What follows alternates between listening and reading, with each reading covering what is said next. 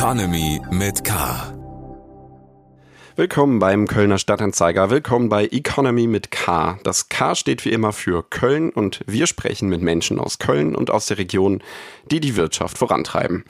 Dieser Podcast wird unterstützt von der Köln Business Wirtschaftsförderung, der ersten Ansprechpartnerin für Unternehmen in Köln.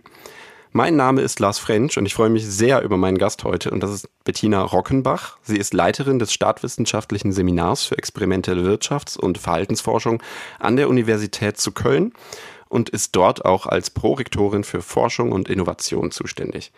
Außerdem ist sie Mitglied der Nationalen Akademie der Wissenschaften Leopoldina. Hallo, Frau Rockenbach. Hallo, Herr French. Das freut mich sehr, heute mit Ihnen zu sprechen. Freut mich auch sehr. ähm, Sie sind ja gebürtige Kölnerin. Sie sind in Beintal aufs Gymnasium gegangen und haben nach dem Abitur der Domstadt den Rücken gekehrt. Und vor zehn Jahren haben Sie dann den Lehrstuhl für experimentelle Wirtschafts- und Verhaltensforschung an der Uni Köln angenommen. Wie hat es sich angefühlt, nach fast 30 Jahren wieder zurück nach Köln zu kommen? Ja, also das stimmt. Ich bin gebürtig aus Köln, bin dann zum Studium den nicht ganz so weiten Weg nach Bonn gegangen und ähm, dann aber über verschiedenste Stationen und im In- und Ausland nach einer ganzen Reihe von Jahren wieder zurück nach Köln und ähm, ich weiß, als Kölner hört man das nicht gerne, aber es gibt auch noch andere schöne Flecken auf der Welt als Köln. Aber es ist natürlich auch toll, in Köln zurück zu sein, ähm, bei der erweiterten Familie hier in Köln zurück zu sein und bei den Freundinnen und Freunden aus der Schule und einfach wieder hier in der Region. Und man kann das auch nicht ganz ablegen, Kölnerin zu sein. Von daher freut es mich sehr, äh, wieder da zu sein. Was, was bedeutet es denn, Kölnerin zu sein für Sie? Ja, ich glaube, es ist auch eine Art von Mentalität, von mit Leuten umgehen, von einer Art ähm, der, der Offenheit, auch mit Menschen zu sprechen. Ich glaube, in Köln merkt man das nicht so sehr, wie wenn man weg ist und dann manchmal vielleicht im Geschäft oder sonst wo ähm, den lockeren Zungenschlag drauf hat und die Leute einen dann doch etwas verwundert angucken. Ähm, und das ist einfach so eine, so eine Lebenseinstellung und Lebensmentalität und das macht dann auch Spaß, hier in Köln wieder zu sein. Sehr schön. Haben Sie das in Bonn nicht so wahrgenommen? Ja, also das ist jetzt eine feinsinnige Unterscheidung. Es ging mir jetzt mehr so um die etwas noch größere Welt als außerhalb von Köln und Bonn. Okay, Sie waren nämlich auch in den USA, habe ich das richtig gelesen. Und da ist es, da kam vielleicht die offene Art nicht so gut an? Doch, also das ist dann natürlich nochmal eine offene Art auf eine ganz andere ähm, Art und Weise. Ähm, vielleicht nicht so direkt im, im ja, im, im ganz persönlichen, aber ähm, doch eine Offenheit, eine viel stärkere Offenheit gegenüber Menschen, die einem so nicht bekannt sind, auch wenn ich das Gefühl habe, dass dann die Grenze dazu, ein direkt ins Persönliche reinzulassen, auch, auch dann da ist. Ähm, aber also das ist, ist es sehr schön, sozusagen an verschiedenen Orten mal gelebt zu haben. Und dann, dann erkennt man erst die Unterschiede richtig, wenn man sieht, wie, wie es woanders ist und dass es woanders anders ist. Und das hat alles so seine, seine Vor- und Nachteile. Und ähm, das lernt man dann zu, zu schätzen. Sehr schön. Genau, vor Ihrer Rückkehr nach Köln waren Sie nämlich auch elf Jahre lang an der Universität in Erfurt tätig. Ähm, da hatten Sie den Lehrstuhl für Mikroökonomie inne. Ähm, was hat Sie denn dann an der neuen Stelle in Köln gereizt? War es vielleicht auch eher die Stadt oder war es das Forschungsfeld doch? Ja, also ich muss sagen, Erfurt ist eine ganz tolle Stadt. Thüringen ist eine ganz tolle Region. Ich habe da extrem gerne gelebt und ähm, gehe auch immer wieder gerne zurück in diese Region ähm, hat eine sehr, sehr hohe Lebensqualität. Letztendlich war es dann ähm, das Wissenschaftliche, was mich nach Köln dann zurückgeholt hat. Der Bereich, in dem ich tätig bin, ist in Köln sehr stark aufgestellt gewesen damals und jetzt noch mal stärker ähm, aufgestellt durch ein gemeinsames Exzellenzcluster, was wir mit der Uni Bonn haben in meinem Bereich. Und da gibt es einfach ähm, sehr viele Kolleginnen und Kollegen, die genau in meinem Bereich forschen. Und ähm, das ist einfach von der wissenschaftlichen Seite ähm, sehr viel ausgeprägter und, und sehr viel besser gewesen, als das in Erfurt war. Aber wie gesagt, ich ähm, schätze Erfurt extrem. Okay.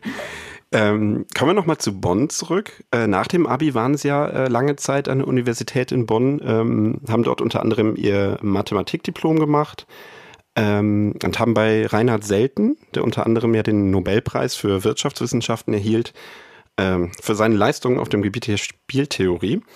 Äh, dort erfolgte Ihre Promotion und Ihre Habilitation. Ähm, zu welchem Zeitpunkt stand denn für Sie fest, Sie wollen jetzt eine wissenschaftliche Karriere anstreben? Ja, das ist eine gute Frage. Also ich habe Mathematik studiert aus dem Interesse heraus, fand das auch wirklich gut, habe das auch nie in meinem Leben bereut, aber ich fand dann mit dem Diplom ist es auch genug und ich sollte mich anders orientieren und auch mehr in eine Anwendungsrichtung orientieren. Ähm, da lag die Volkswirtschaftslehre in Bonn nicht so ganz fern, weil die zum damaligen Zeitpunkt, aber auch heute sehr mathematisch orientiert ist. Und zu Reinhard Selten kam ich sehr, sehr zufällig. Ich hatte in Bonn neben der Mathematik auch Informatik studiert und er suchte gerade jemanden, ähm, der sein Experimentallabor leitete und also ein Labor richtig mit Rechnern. Und das passte dann gut. Es passte auch von den Inhalten. Ich muss sagen, ich wusste nicht so viel von dem Feld zu dem Zeitpunkt.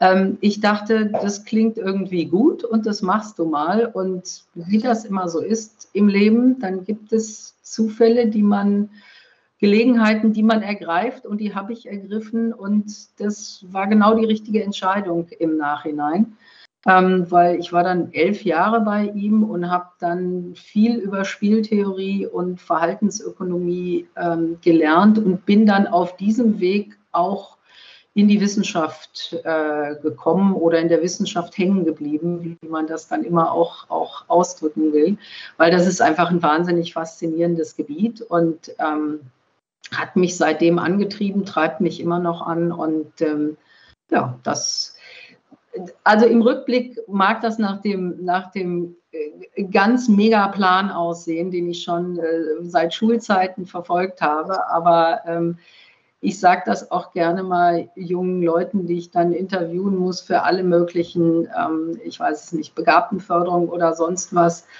Ähm, ich kann das gut verstehen und man muss sich im Leben auch ein bisschen orientieren. Ich glaube, wichtig ist, dass man für sich die Chancen identifiziert und sie dann auch ergreift. Und ich habe manchmal das Gefühl, die, die jungen Menschen fühlen sich zu Recht überfordert, aber sie, sie fühlen den Druck, mit 18 schon den Lebensplan zu haben. Und ich, ich hatte den nicht und äh, irgendwie hat es trotzdem geklappt. Und ich glaube, man braucht den auch nicht. Man muss, man muss mit wachen Augen durch die Welt gehen und sich die richtigen Chancen ergreifen. Das, das ist doch mal ein äh, sehr motivierendes äh, Statement jetzt für alle jungen Menschen, die zuhören. Sehr schön. Ähm, haben Sie im Grunde äh, von, von Reinhard Selten dann auch wirklich, ja, wie sagt man, gelernt? Ist er für Sie eine Art Vorbild gewesen?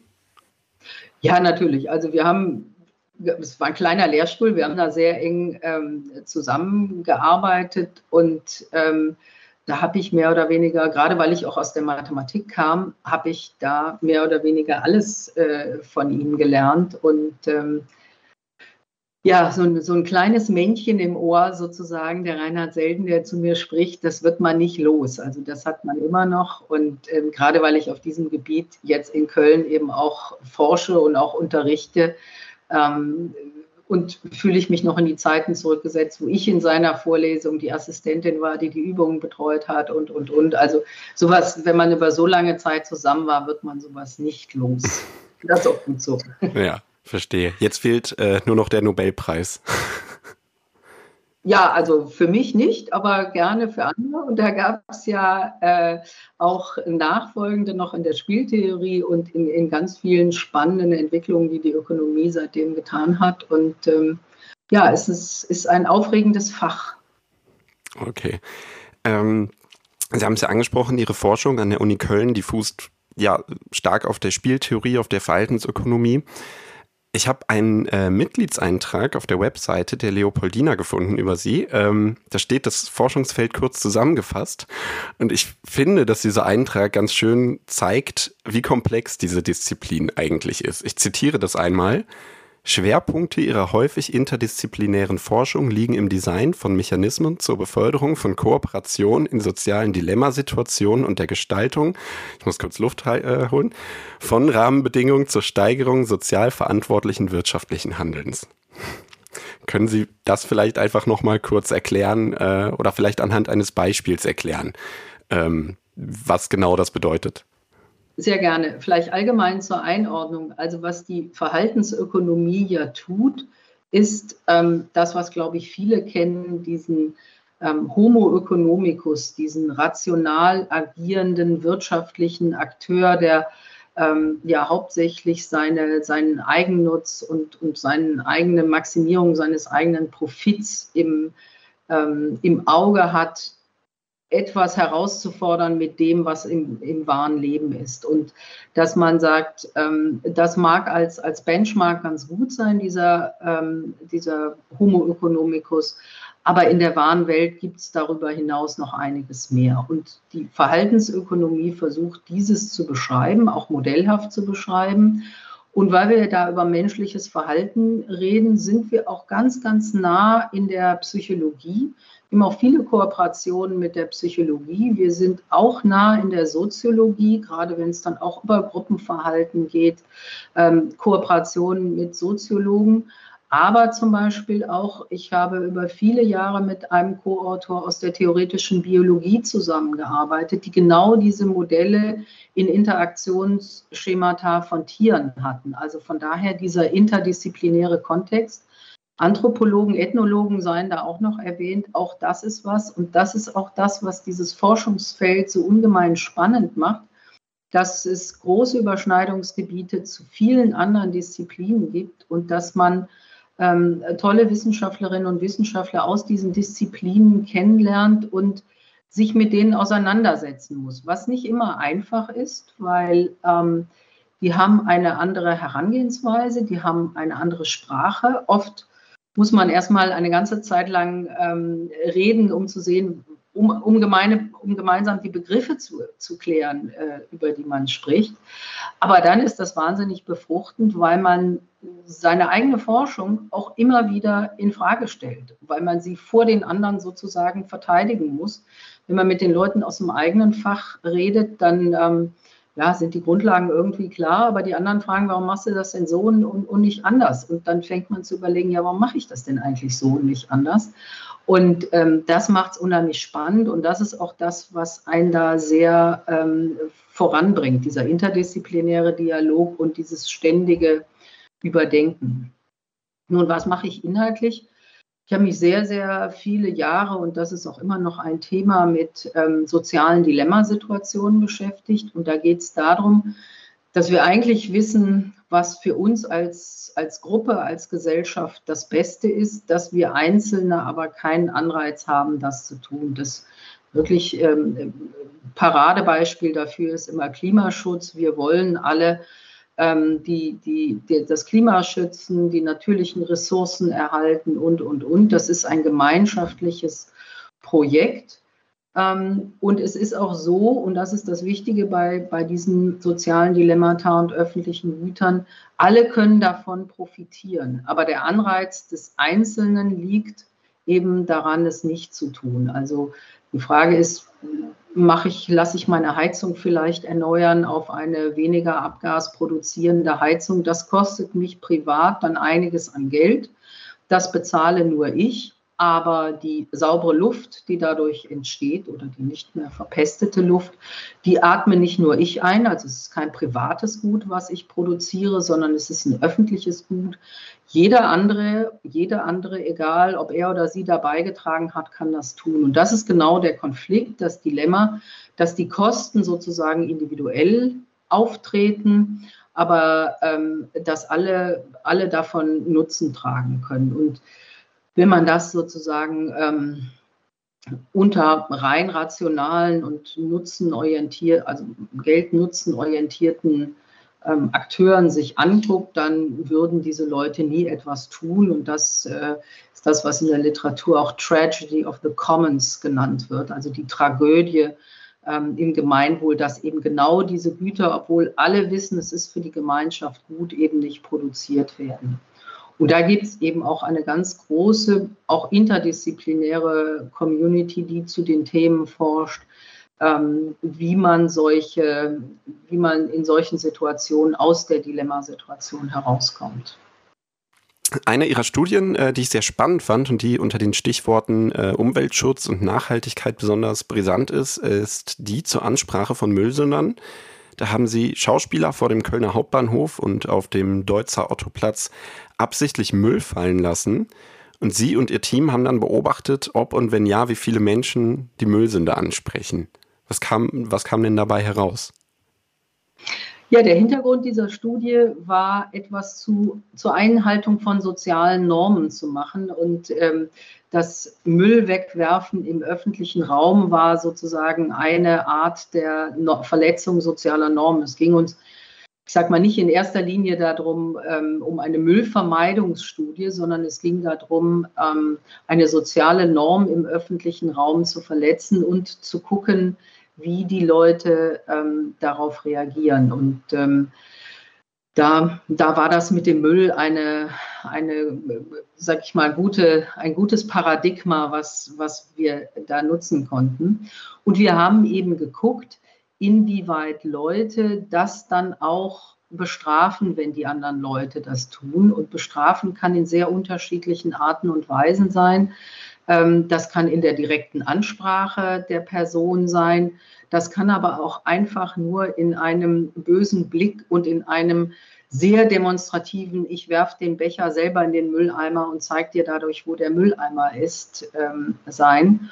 Und ähm, das haben wir uns angeguckt und äh, das, ist, das ist sozusagen eine wichtige Grundlage, um, um die Dinge auch im sogenannten Feld zu verstehen, also im realen Leben. Unsere ähm, experimentellen Untersuchungen, die wir normalerweise machen, finden, in einem, finden sehr häufig in einem Experimentallabor statt.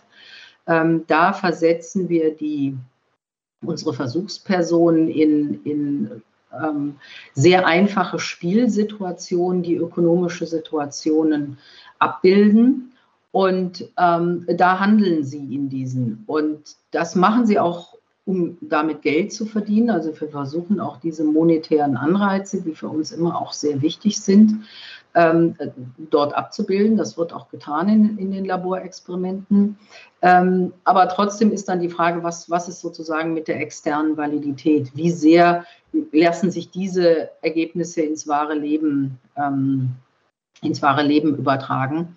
Und ähm, das ist etwas, was wir dann, so, soweit es geht, immer wieder tun, um versuchen, diese Dinge auch ähm, entweder in einem Feldexperiment, würden wir das jetzt nennen, auszuprobieren oder eben auch ähm, bei Interventionen in, in wirklich ähm, äh, ja, real vorkommenden ähm, Situationen, wo es darum geht, irgendwelche Mechanismen vielleicht zu verbessern, anzupassen und so weiter. Jetzt ist das, ähm, wie Sie schon sagten, natürlich sehr gut machbar äh, auf dem, im, im, Feld mit dem Müll beispielsweise. Sie sagten aber auch beispielsweise im Labor machten Sie ähm, Experimente, die wirtschaftliches Handeln simulieren. Ist das im Feld irgendwie umsetzbar oder beobachtbar?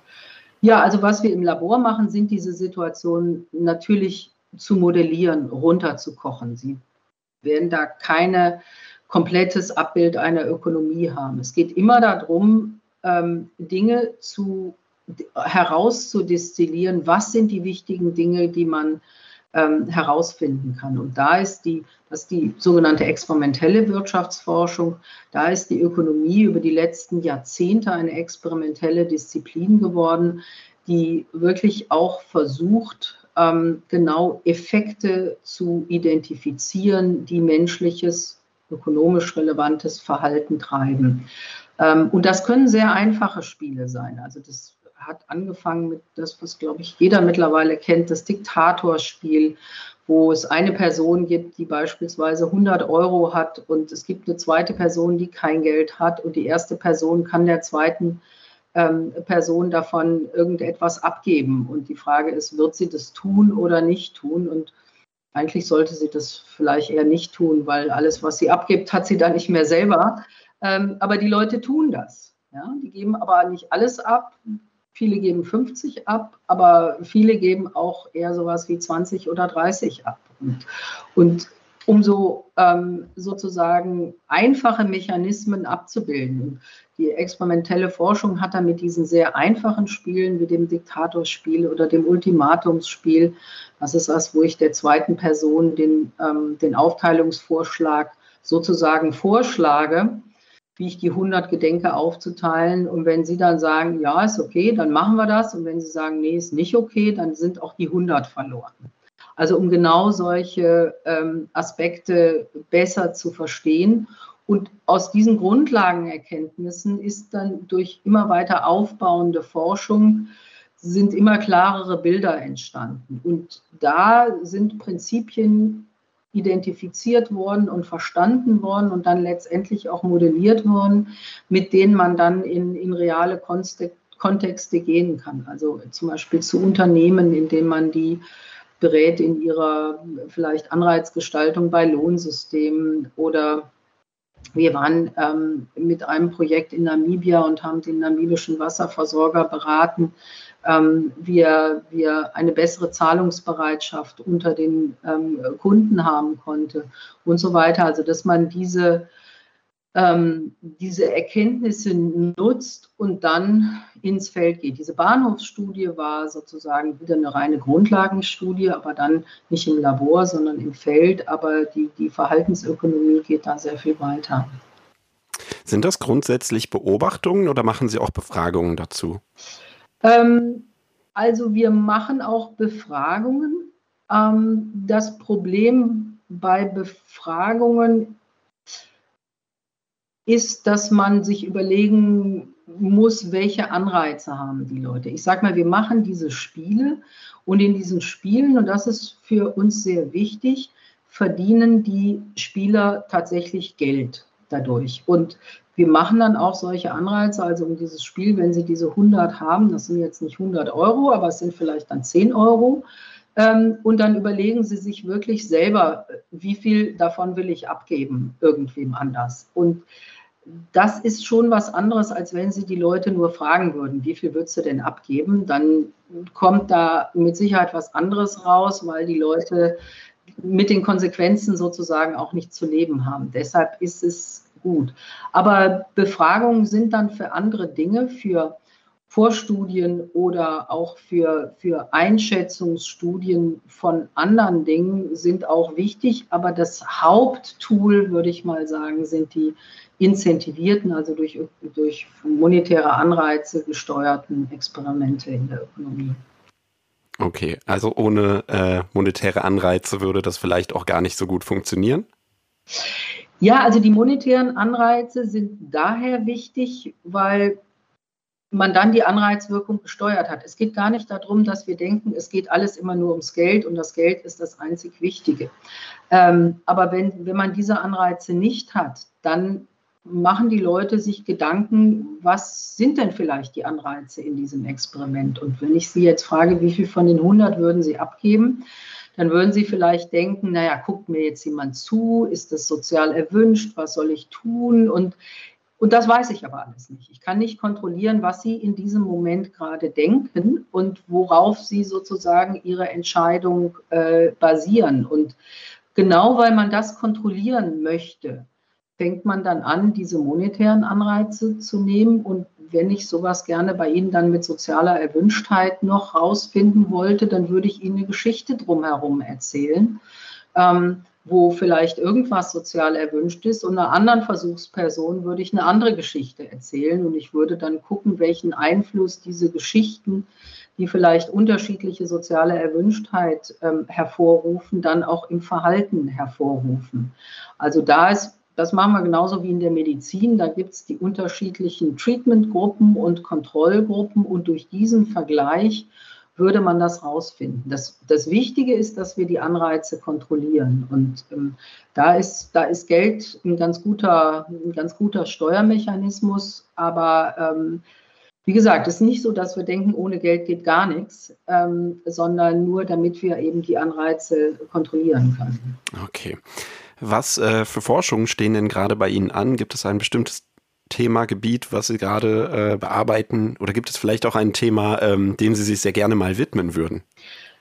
Ja, also aus dieser ähm, sozialen Dilemma-Forschung hat sich das mehr oder weniger nahtlos ergeben, dass ähm, sowas wie ähm, Compliance-Forschung im Unternehmen, also Folgen von sozialen Normen, oder Folgen von Normen im Allgemeinen, ähm, das in diese Richtung gewandert ist. Das ist was, wo ich mich im Moment sehr intensiv mit beschäftige. Und dann in einem Schritt, was jetzt auch sehr aktuell ist und was eigentlich mehr oder weniger auch aus der Bahnhofsstudie kam, die Frage, ob es unterschiedliche Normen für Frauen und Männer gibt. Weil eine Sache, die wir im Bahnhof beobachtet haben, ist, dass Frauen sehr viel stärker zurechtgewiesen wurden von den Beobachtern, wenn sie denn dann den Müll weggeworfen haben, als Männer. Und das sowohl von Frauen als auch für Männer, von Männern. Und ähm, das eine kann natürlich, ein Erklärungsansatz kann natürlich sein, dass man denkt, naja, wenn ich eine Frau äh, zurechtweise und die, die ist dann sauer darüber und, ähm, und, und äh, greift mich dann sozusagen an. Deswegen ist das vielleicht weniger schlimm, als wenn ich das bei einem Mann mache, der noch 1,95 ist oder so. Und deshalb so die Angst vor der Vergeltung ist bei der Frau vielleicht kleiner. Oder man kann sagen, es gibt für Frauen einfach andere soziale Normen. Einem Mann erlaubt man eher, dass er mal was wegwirft oder ähm, dass er nicht, als, als man das einer Frau tut. Und, und das ist so ein bisschen dadurch angestoßen, gucken wir uns jetzt ähm, in einem Kontext an, inwieweit soziale Normen, soziale Erwartungen und, und ähm, auch die persönlichen Normen von, von Männern und Frauen unterschiedlich sind. Und das ist dann so ein bisschen in, in diese Richtung bis hin zu unterschiedlichen Verhalten von Männern und Frauen in ähm, ja in Arbeitskontexten, was ein extrem wichtiges Problem ist, weil wir in vielen Berufen eine Gender Gap sehen, dass Frauen dort unterrepräsentiert sind und dann die bekannte Gender Wage Gap. Und es ist nicht so, dass Unternehmen das immer nur gut finden. Also die Unternehmen versuchen wirklich daran, etwas zu tun.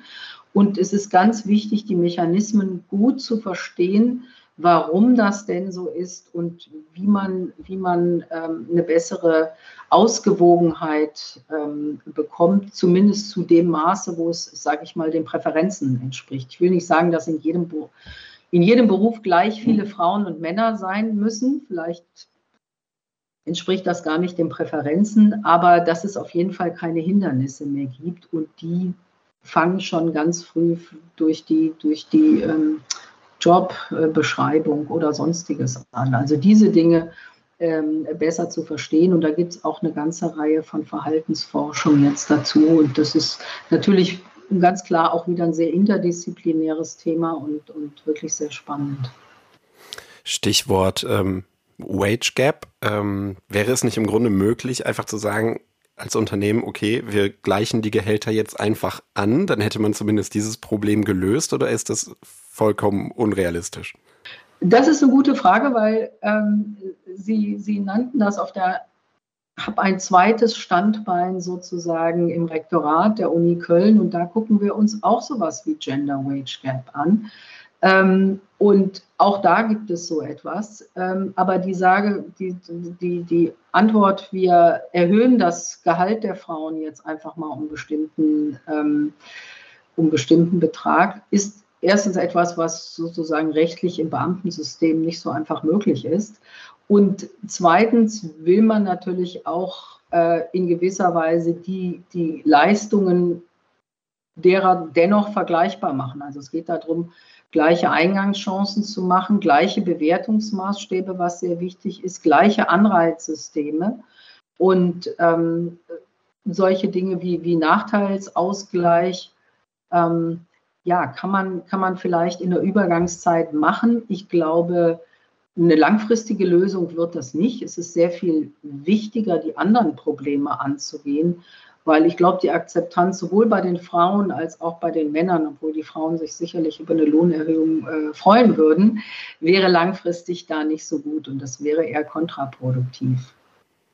Also Sie meinen, dass ähm, vielleicht dieser soziale, äh, das soziale Diskrepanzen, äh, äh, wie sagt man, ähm, passieren könnten, dadurch, dass das auf einmal so ein Thema ist und äh, gerade von Seiten der Männer, dass das eine Unzufriedenheit weckt.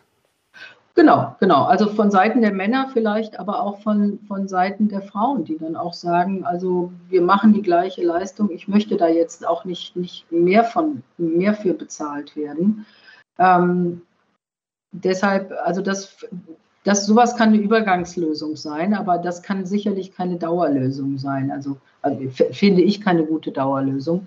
Ähm, ich stelle mir da eher vor, dass wir die Mechanismen gut verstehen und auch dann Maßnahmen ergreifen, um eben auch die Zugangshindernisse, die Frauen zu bestimmten Berufsgruppen oder vor allen Dingen auch zu bestimmten Karrierestufen haben. Weil das Problem, was wir ja beobachten, ist, ähm, unter den Studierenden an der Universität gibt es eine sehr ausgeglichene Genderquote.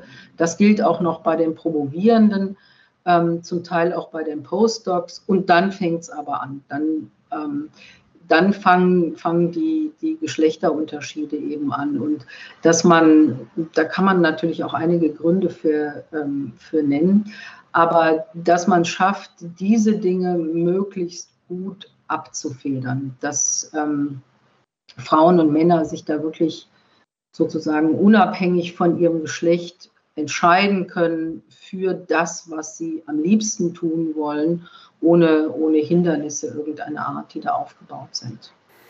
Sie sagten eben, ähm, dass es vielleicht nicht in jedem Berufsfeld so sinnvoll sei, eine, eine Parität zu schaffen, weil es vielleicht nicht erwünscht ist oder weil da vielleicht unterschiedliche Interessen äh, vorherrschen. Wie stehen Sie in dem Kontext zu einer Frauenquote? Also die Frauenquote hat ja eine Partizipation auf einer bestimmten Ebene. Ähm, und also ich würde jetzt nicht sagen, im, in, in jedem Beruf müssen gleich viele Männer und Frauen sein. Ich das, das finde ich, kann schon durch, durch einfach endogene Wahl, dass jeder das machen soll, was ihm oder ihr am liebsten ist. Und, ähm,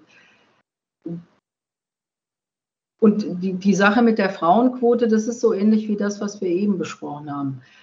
Ähm, ich glaube, als Übergangslösung ist es etwas, was durchaus gut ist. Und das muss ich sagen, habe ich früher vielleicht anders gesehen. Da habe ich gedacht, das brauchen wir nicht. Aber mittlerweile würde ich sagen, vielleicht brauchen wir das doch. Ähm, aber das kann auch keine, also ich stelle mir das nicht als Dauerlösung vor. Also es, es muss eine Lösung sein, um dann eben auch ähm, so, so lange, bis wir andere Mechanismen gefunden haben. Ich glaube, dass der Vorteil an einer Frauenquote ist auch, dass es die berühmten Rollenmodelle gibt. Also dass es dann eben auch, dass dann auch junge Frauen sehen, ähm, es gibt nicht nur männliche Bundeskanzler oder männliche Minister, sondern da, da, kann man auch weiblich sehen. Heute ist das ja für die, für die jungen Menschen, die 16 Jahre nur eine Bundeskanzlerin gesehen haben, muss man sagen, es kann auch einen Bundeskanzler geben. Ähm, aber dass sie einfach sehen, ist, da, da gibt es für mich keine, für mich als, als junge Frau gibt es da keine Schranken und ich kann alles werden, was ich gerne will. Und das finde ich ist das Wichtige. Und dafür können die Quoten ähm, sehr gut sein, um dann einfach sozusagen den Mindset der Leute zu öffnen und zu sagen, nein, das ist kein rein männlicher Beruf, weil es da nur Männer gibt. Wenn ich das gerne möchte, wenn ich denke, das macht mir Spaß, kann ich das auch machen. Ja, es ist ja eigentlich ein sehr klassisches äh, Thema, Repräsentation von Menschen, die man äh, schon in, im Kindesalter im Grunde mitbekommt. Das, das, das fängt ja wirklich an mit, mit Berufsgruppen, aber es geht auch über, über Ethnie, Religion, Genderzugehörigkeit. Im Grunde ist es ja ein sehr, sehr, sehr breites Feld. Genau, also das andere ist auch ein wichtiges Thema, also ein, ein sozusagen eine in, in dieser Art und Weise buntere Gesellschaft, dass man sieht, auch gerade, wir haben viel über Männer und Frauen gesprochen, aber ähm, dass man über andere Orientierungen oder andere ähm, Ethnien, dass man da auch ähm, sieht, auch, auch da ist für mich alles drin. Fragengewitter. Wir kommen zum Fragengewitter. Ich gebe Ihnen zwei Begriffe vor und Sie sagen mir bitte einfach möglichst spontan, welcher davon Ihnen mehr zusagt. Bier oder Wein? Wein. Wein, okay. Bestimmter Wein? Äh, meistens so, dass er im Sommer eher weißer und im Winter eher roter ist. Aber äh, ich muss gestehen, ich bin überhaupt keine Biertrinkerin und von daher war das eine ganz einfache Frage. Okay, dann frage ich auch nicht, ob eher Kölsch oder alt. Nein. Okay, Fleisch oder vegan? Ähm, sowohl als auch. Ähm, ja, sowohl als auch. okay, Oper oder Stadion? Äh, eher Oper. Fahrrad oder SUV? Das könnte ich auch sagen, sowohl als auch. Also ich fahre viel mit dem Fahrrad obwohl ich sagen muss, Köln als Fahrradstadt hat noch richtig viel Luft nach oben. Ähm, und äh, von daher, es gibt Strecken, die mag ich einfach nicht mit dem Fahrrad fahren, die fahre ich dann mit dem Auto. Aber wenn es geht, fahre ich mit dem Fahrrad, aber ich gehe auch gern zu Fuß. Okay. Android oder iPhone? Äh, ja, ich habe ein iPhone. okay. Freizeit oder Überstunden? Ja, das ist jetzt eine ganz schwierige Frage. Also sowas dürfen Sie eigentlich einen Wissenschaftler, eine Wissenschaftlerin nicht fragen, weil wir sind in gewisser Weise so ein bisschen, also ich sag mal, viele von uns sind in gewisser Weise, haben den, das Hobby zum Beruf gemacht, wie das andere auch machen. Und von daher der Begriff der Überstunden ist nicht so richtig. Ähm, ist nicht so richtig definiert. Freizeit ist total wichtig und man braucht das, um den Kopf frei zu kriegen, um neue Inspirationen zu kriegen und um einfach was anderes zu machen. Aber Arbeit ist für mich nicht nur Belastung und ähm, ja, Überstunden gibt es von daher in diesem Sinne auch nicht. Okay, also Überstunden sind Freizeit und wenn Sie Freizeit außerhalb Ihres Berufs ja. verbringen, was machen Sie dann? Ähm, ja, unterschiedliche Aktivitäten. Ich mache ganz, ganz gern so ein bisschen sportliche Dinge. Ich mache gern Dinge mit der Familie, also Urlaub fahren oder auch sonstige Aktivitäten ähm, mit der Familie. Lesen tue ich auch ganz gerne. Ja, solche Dinge. Also ich glaube, ganz normal, was alle so machen. Sehr schön. Ähm, mobiles Arbeiten oder zurück im Büro? Also ich glaube, wir haben alle das mobile Arbeiten doch sehr schätzen gelernt. Was nicht heißt, dass das unsere Zukunft hundertprozentig wird.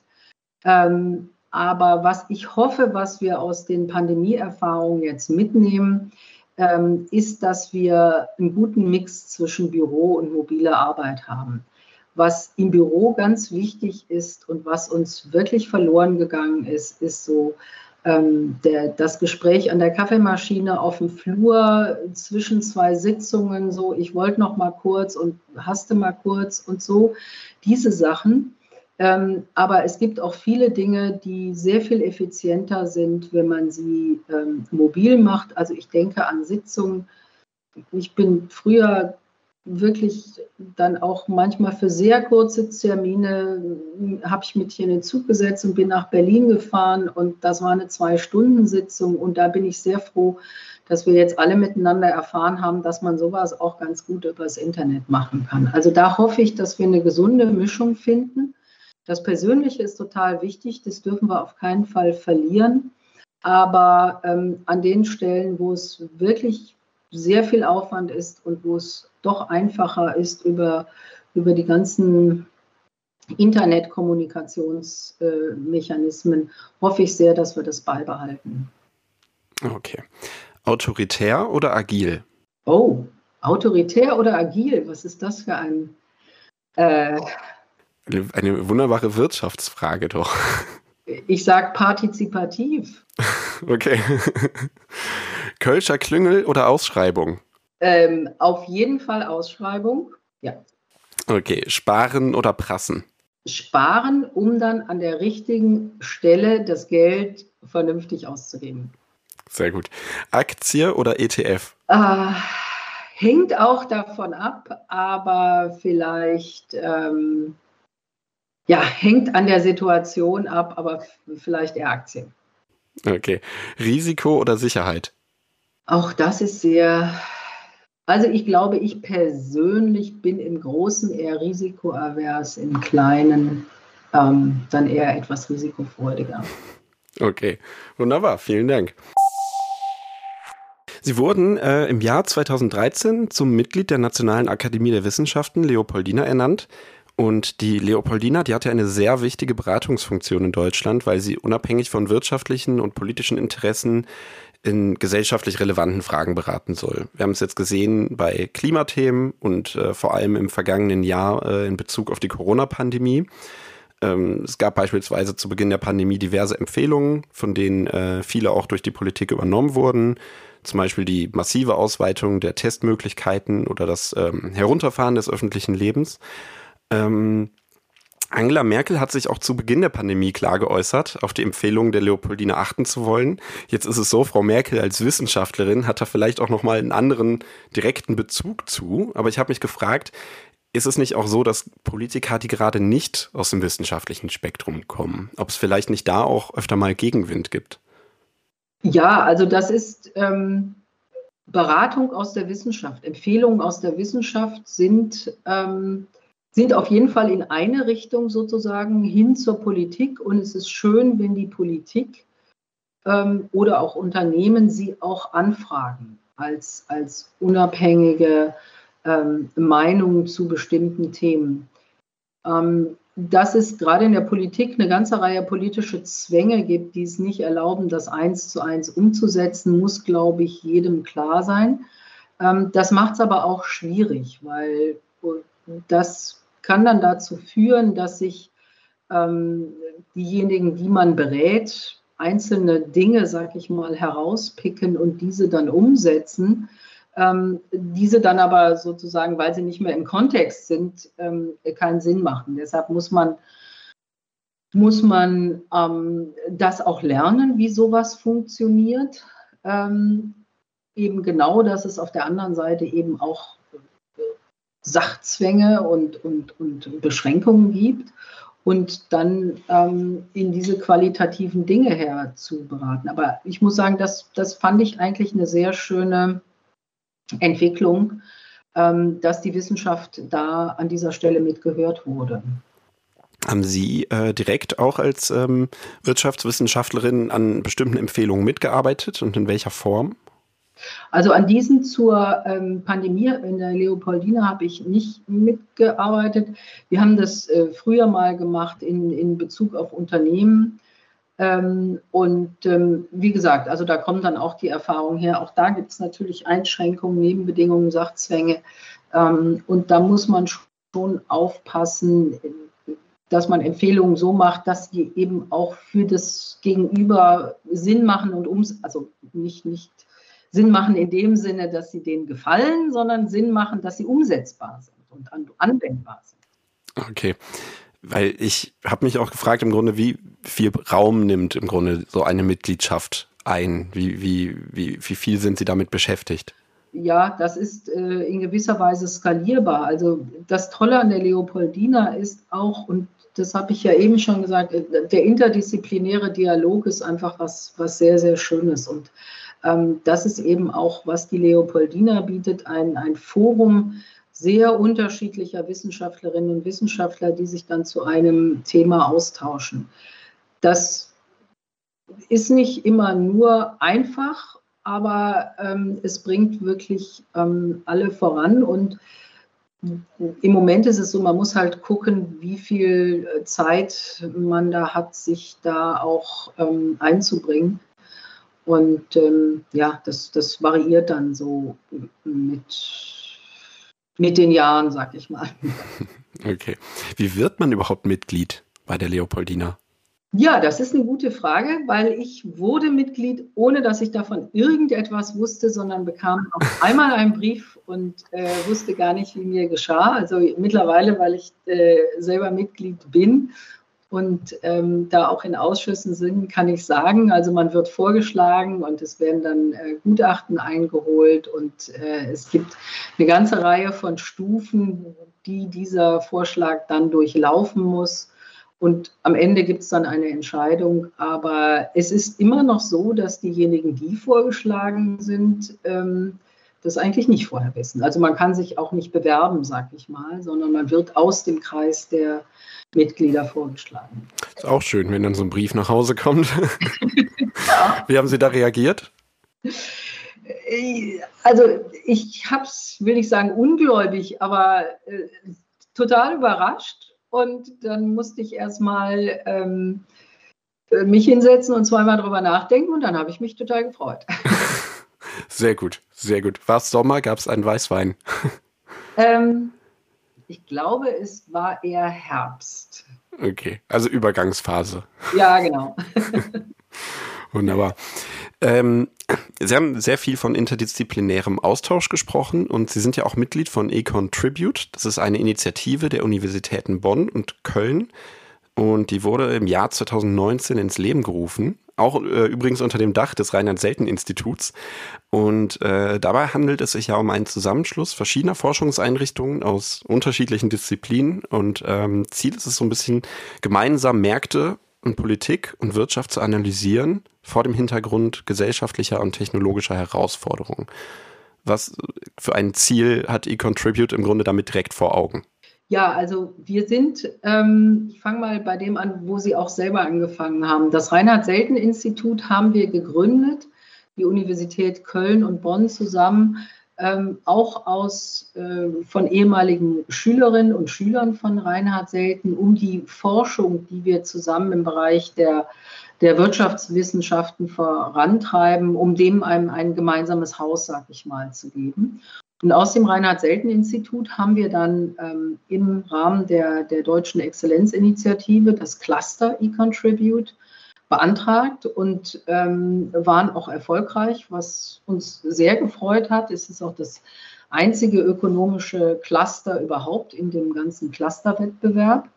Und unser ähm, Thema ist Markets and Public Policy und da geht es darum, herauszufinden auf sehr, sehr unterschiedlichen Bereichen, wo können uns Marktlösungen helfen und beste ähm, Bedingungen für, für Austausch und Allokation bieten und wo stößt das an seine Grenzen und wo brauchen wir denn andere Mechanismen? Und da versuchen wir in sehr vielen unterschiedlichen Unterthemenbereichen, Untergruppen ähm, dieses zu, zu analysieren, ähm, auch mit sehr unterschiedlichen Wissenschaftlerinnen und Wissenschaftlern. Die, die Hauptgruppe sind schon Ökonomen, aber wir haben auch Rechtswissenschaftler, Psychologen, ähm, Politikwissenschaftler dabei und das ist ähm, ja auch, auch eine große Gruppe, die jetzt seit äh, mehr als zwei Jahren da auch zusammenarbeitet, viele Aktivitäten entfaltet, auch neue Kolleginnen und Kollegen aus dem In- und Ausland dazugeholt hat, um dieses Thema voranzutreiben. Und ähm, ja. Der Fokus, sagte sie, liegt ja schon so ein bisschen bei der Ökonomie. Ähm, aber äh, die besagten Herausforderungen finden ja tatsächlich in allen möglichen äh, Bereichen statt. Also es sind Digitalisierung, Finanzkrisen, Corona-Pandemie zählt sicherlich auch dazu und äh, der Klimawandel. Jetzt ist natürlich die Frage im Grunde, ist unser Wirtschaftssystem all diesen Disruptionen wirklich gewachsen? Ja, also ich glaube, so ein Wirtschaftssystem kann schon viel vertragen. Ich würde jetzt nicht sagen, kann alle Disruptionen vertragen, das wäre jetzt auch ein bisschen viel. Aber ähm, ich glaube, oft ist es auch, also oft muss man auch das als Chance sehen. So schwierig die ganze Corona-Situation war und auch immer noch ist, es gibt auch, auch Chancen, die wir dadurch gesehen haben und ergriffen haben, die wir sonst vielleicht nicht gesehen hätten.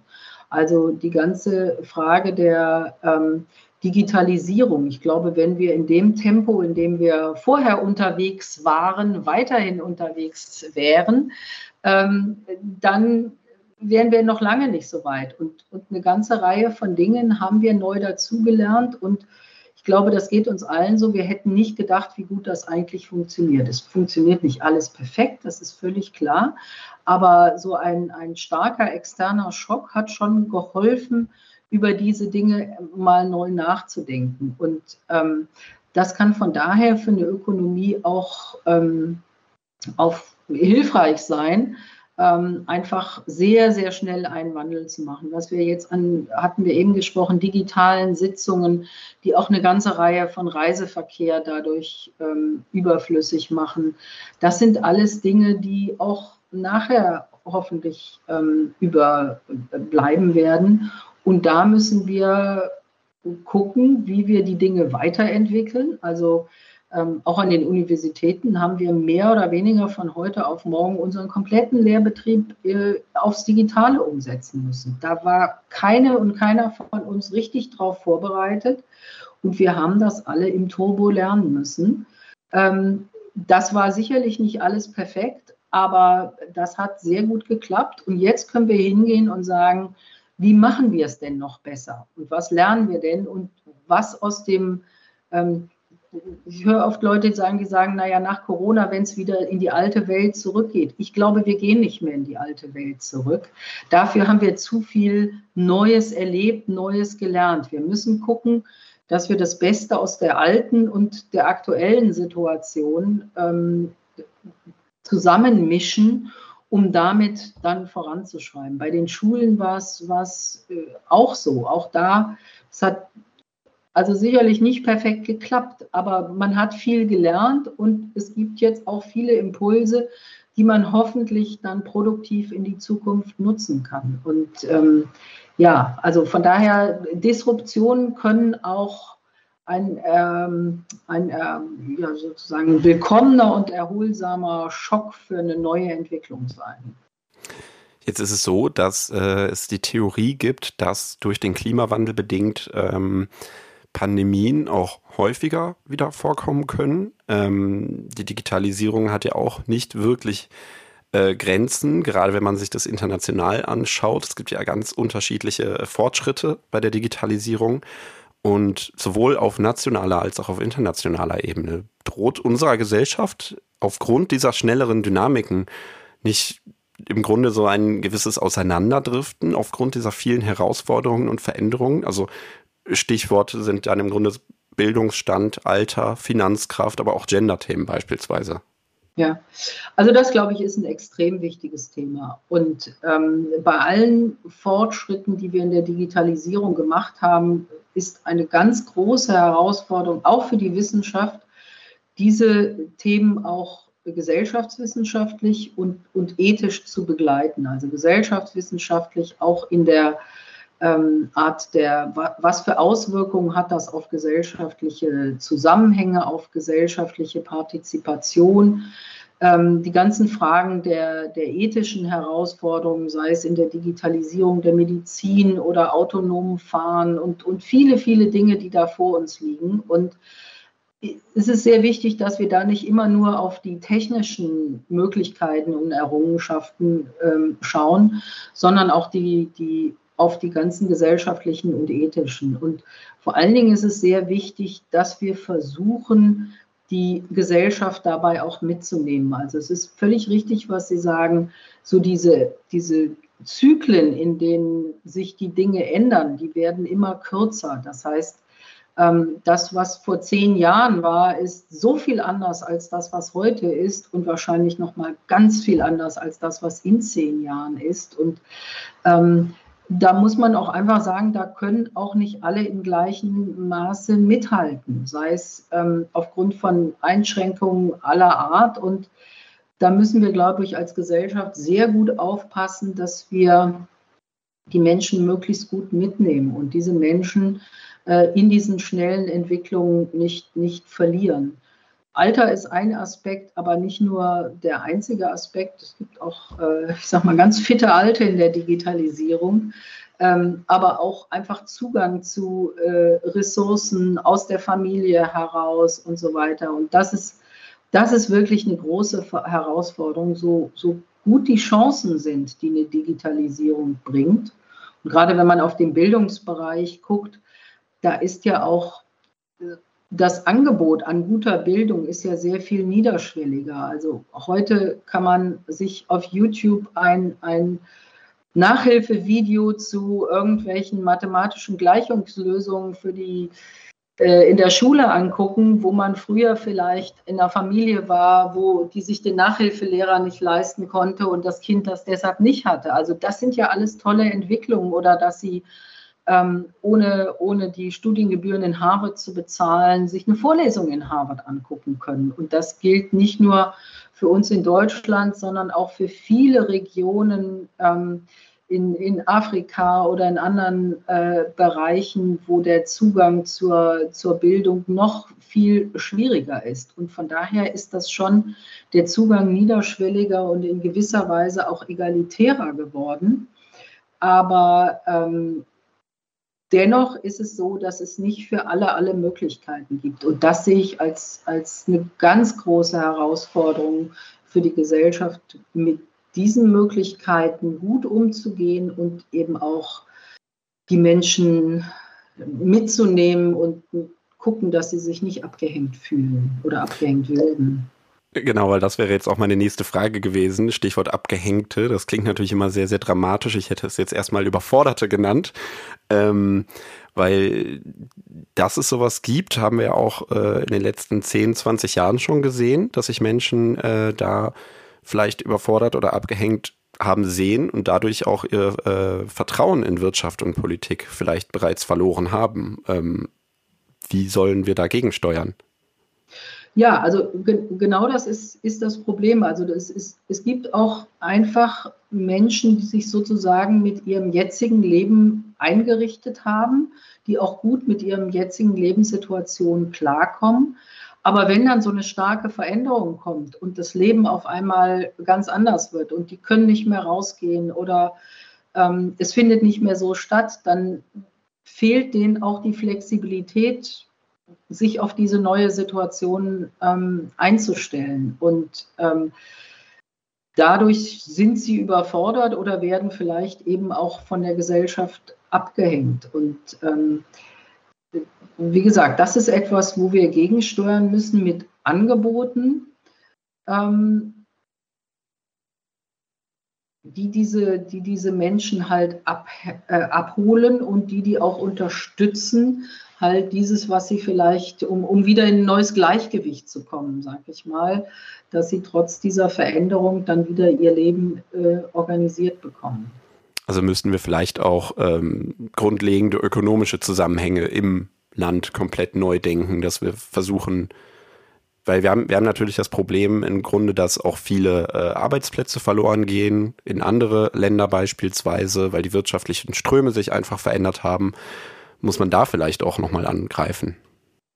Ja, also die Frage, ob wirklich durch die Digitalisierung Arbeitsplätze verloren gehen, ist ja durchaus umstritten, weil auf der anderen Seite auch neue entstehen. Es ist eher, dass es sozusagen einen Shift in den Arbeitsplätzen gibt und ähm, dass, dass die Anforderungsprofile sich ändern. Und ich meine, das ist auch was, was wir nicht erst seit der Pandemie haben, sondern seit längerer Zeit ähm, so dieses, ich bin in der dritten Generation Bergmann und ich weiß, ich werde bis zum Ende meines Lebens den Beruf haben, den ich vielleicht mal mit 16 oder 25 gelernt habe. Das ist was, was es heute in einigen Fällen immer noch gibt, aber es wird viel mehr Flexibilität von den Menschen verlangt, ein Dazulernen, dieses berühmte lebenslange Lernen. Ähm, und das ist auch nicht etwas, was, was jeder gleich gerne tut, sag ich mal.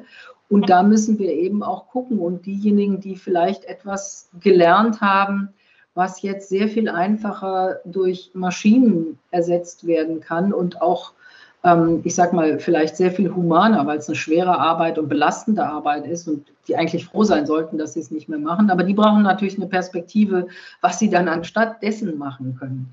Ähm, also ein, eine Verschiebung der Arbeitsplätze. Und ähm, das ist, das glaube ich, wird eher, eher ein Problem. Mhm. Okay. Vielleicht, was jetzt kurzfristig gerade passiert. Wir sehen die Inflation im September, die ja mit 4,1 Prozent so hoch ist wie zuletzt vor fast 30 Jahren. Halten Sie das für eine temporäre Entwicklung oder glauben Sie da vielleicht auch an eine langfristig hohe Inflationsrate? Tja, das ist ja ganz aktuell wieder in der Diskussion. Viel davon wird ja durch die Energiepreise auch getrieben.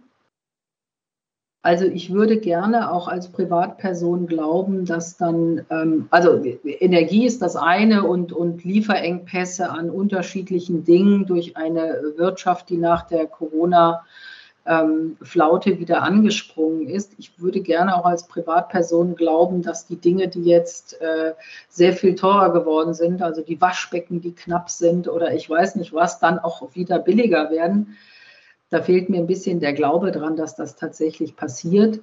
Ähm, wie man das mit den Energiepreisen hinbekommt, das wird sicherlich nochmal eine Herausforderung, weil das trifft alle, egal welcher Einkommensklasse.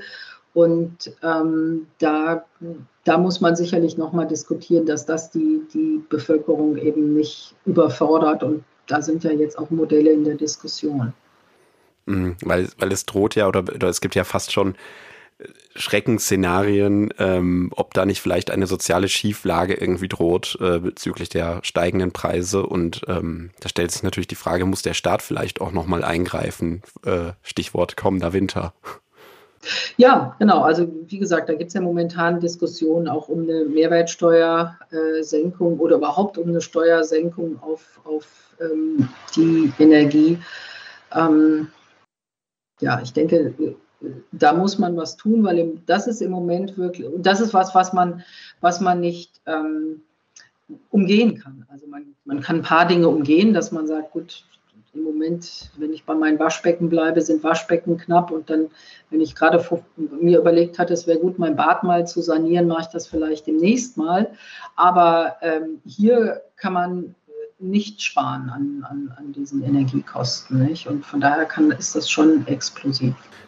Okay, ähm, ganz offen gefragt, äh, welche wirtschaftlichen und gesellschaftlichen Missstände würden Sie derzeit, wenn Sie die Handlungsmacht direkt hätten, welche würden Sie angehen oder was sind Ihre größten Handlungsaufforderungen vielleicht, um unsere Wirtschaft voranzutreiben, zu stärken oder auch gesellschaftliche Themen voranzutreiben?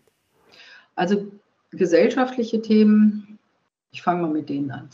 Ähm, Partizipation ist was sehr Wichtiges, Chancengleichheit.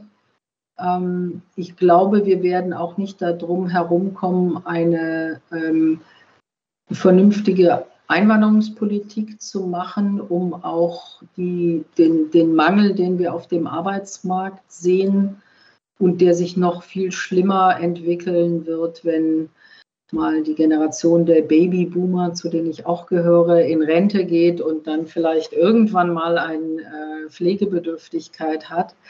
Ähm, diese ganzen Dinge wird man sehr, sehr dringend angehen müssen, ähm, weil das ist ein, ein Sprengstoff für die Gesellschaft. Und das andere ist natürlich, wir müssen gucken, dass wir ähm, wir haben gerade über Energien gesprochen. Eine Möglichkeit ist natürlich über alternative Energien ähm, die Energiekosten dadurch zu senken, dass man versucht, erneuerbare Energien ähm, viel stärker zu nutzen, als man das bisher gemacht hat. Und wenn es nach mir ginge, würde ich da auch ein paar rechtliche Hürden ganz gerne ähm, abbauen, damit äh, die Dinge vielleicht etwas schneller gehen und manchmal auch etwas unbürokratischer gehen, damit wir das wirklich effizient nutzen können. Das, glaube ich, wäre auch sehr gut für uns. Beispielsweise vielleicht die äh, Nähe von Windrädern zu Häusern reduzieren, die erlaubte. Ja, ja, es ist immer das gleiche Problem. Also es gibt dann immer ähm, natürlich auch in gewisser Weise berechtigte lokale Interessen, sei es über, über die eigene Nachbarschaft oder um, um Tiere oder sonstige, die in der Gegend äh, wohnen. Aber da gibt es dann auch das, das individuelle und das globale Interesse. Und ähm, da finde ich, sind die Prozesse bei uns auch ganz schön lange, bis sowas letztendlich ähm, entschieden ist und ausdiskutiert ist. Und so einen langen Atem haben dann zum Teil Firmen auch nicht, die gerne in sowas investieren wollen, aber bei denen über Jahre nicht klar wird, können sie das nun machen oder können sie das nicht machen. Also ähm, wir haben wahnsinnig viel Innovationsgeist in Deutschland und ähm, das haben wir jetzt auch wieder gesehen, viele Möglichkeiten, um viele Dinge, Prozesse einfacher zu machen. Ähm, aber dann müssten die, die, die Mechanismen, die vorne im Weg stehen, bevor die Leute loslegen können, auch ein bisschen kürzer werden. Das, glaube ich, wäre schon sehr wichtig. Und letztendlich müssen wir auch gucken, man kann nicht alles, man, man kann nicht alle Interessen bedienen und da müssen dann auch Prioritäten gesetzt werden. In die eine oder andere Richtung. Ja, Frau Rockenbach, vielen herzlichen Dank für das Gespräch. Ähm, hat sehr viel Spaß gemacht, war sehr interessant. Ich hoffe auch, äh, dass, dass unsere Zuhörerinnen und Zuhörer viel mit da, äh, daraus gelernt haben. Und genau, bedanke mich. Ich bedanke mich auch, hat mir auch sehr viel Spaß gemacht. Wir sind nächste Woche wieder am Start mit Economy mit K und wir freuen uns natürlich über jeden, der unseren Podcast hört oder weiterempfiehlt. Machen Sie es gut.